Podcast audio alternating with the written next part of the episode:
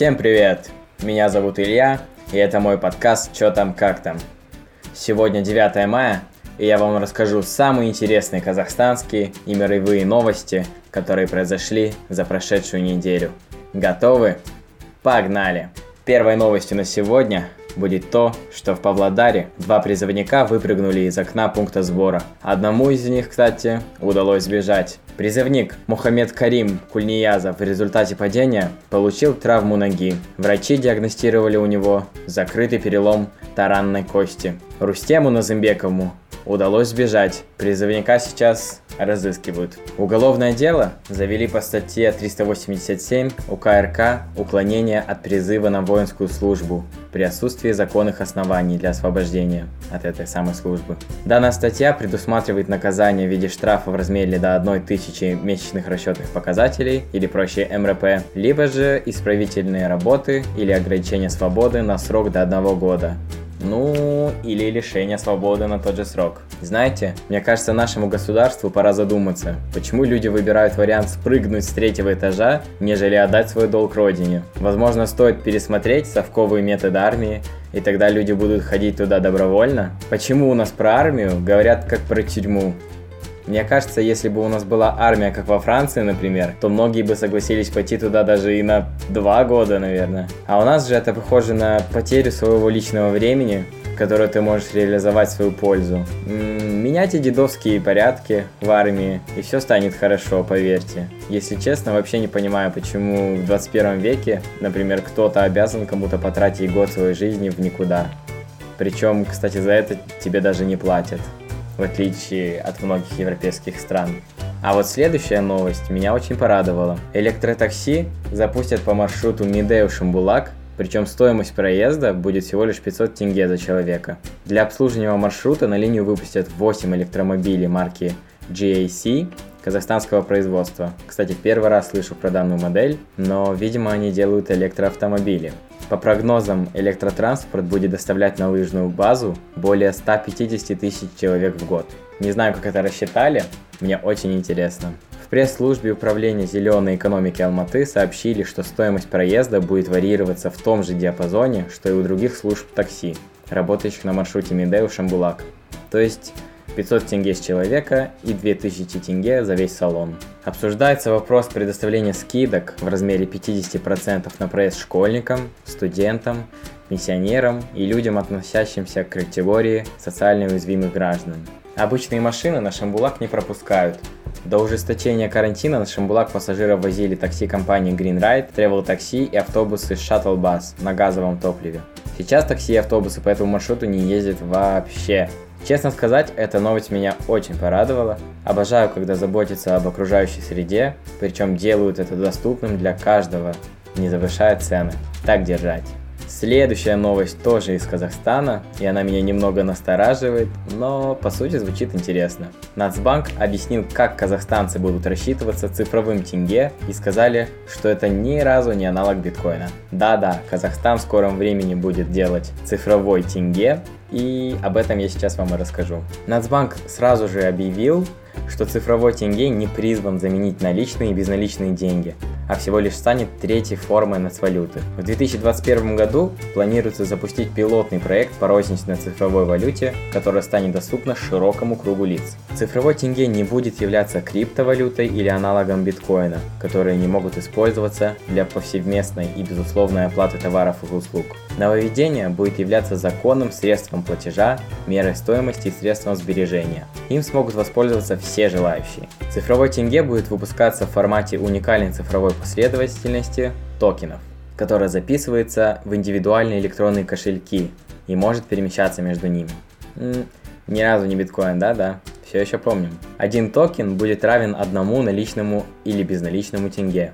Цифровая валюта будет доступна для оплаты через текущие элементы инфраструктуры, включая посттерминалы, QR-коды, биометрические технологии и иные каналы проведения транзакций. Оплата цифровым тенге будет доступна и без интернета. Ну, по крайней мере, Нацбанк так утверждает, что позволит преодолеть цифровой разрыв между регионами. Только вот позвольте спросить, каким образом цифровой тенге будет доступен и без интернета, в кавычках, если он будет выпускаться в формате токенов, которые записываются в электронные кошельки? Не подскажете случайно? А то, может быть, я глупый или что-то не понимаю. Или это будет как-то так. Здравствуйте, мне, пожалуйста, хлеб и бутылку молока. Хорошо, оплата цифровым тенге? Конечно. Правда, у меня интернета нет. Ну ничего страшного. Я вас на листочек запишу, потом как-нибудь рассчитайтесь. Схема распространения цифровой валюты еще в процессе обсуждения. Рассматриваются варианты распространения как исключительно центральным банком, так и банками-посредниками, которые открывают кошельки в центральном банке. Ну что ж, посмотрим, что из этого выйдет. Правда, я не особо понимаю смысл данных движений, если цифровой тенге будет приравниваться к обычному тенге. Чем он будет отличаться от обычных безналичных денег? Но зато государство будет видеть, куда и на что вы тратите свои цифровые тенге. Следующая новость тоже довольно интересная, но пришла она к нам из Узбекистана. В Узбекистане в рамках проекта «Здоровый образ жизни» жителям страны будут платить за каждые 10 тысяч шагов. В конце апреля 2021 года правительство страны утвердило положение о порядке организации деятельности платформы «Здоровый образ жизни», согласно которому жители Узбекистана будут поощрять за пешие прогулки. Чтобы участвовать в проекте, граждане страны должны зарегистрироваться на сайте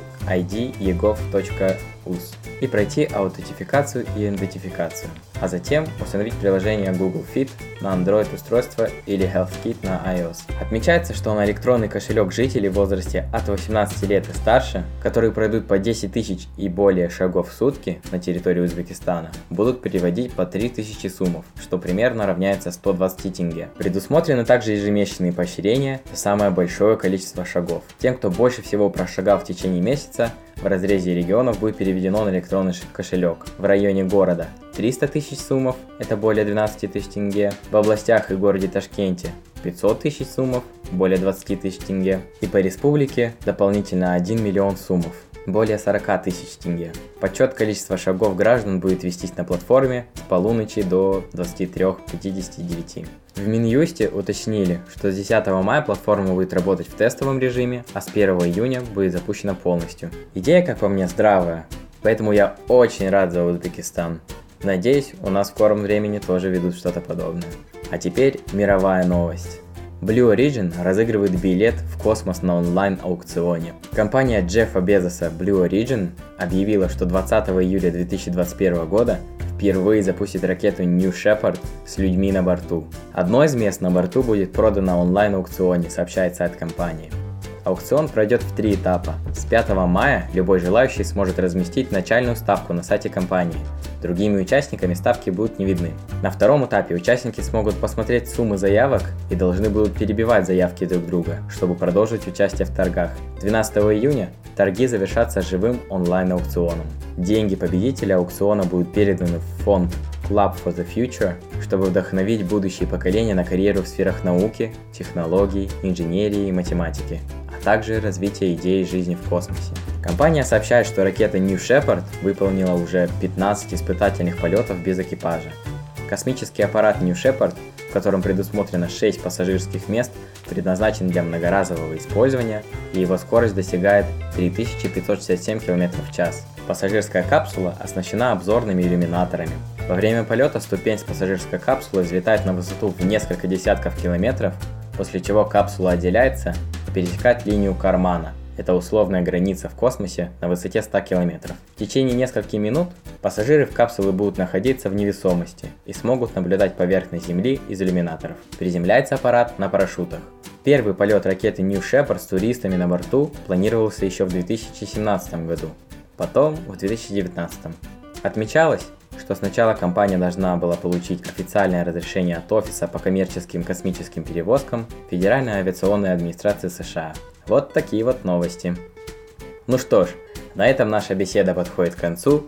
Надеюсь, вам понравился мой очередной небольшой дайджест новостей за прошедшую неделю. Как обычно, я не занял у вас много времени, а вы узнали много интересной информации. В следующий раз вы услышите меня ровно через неделю, а точнее 16 мая.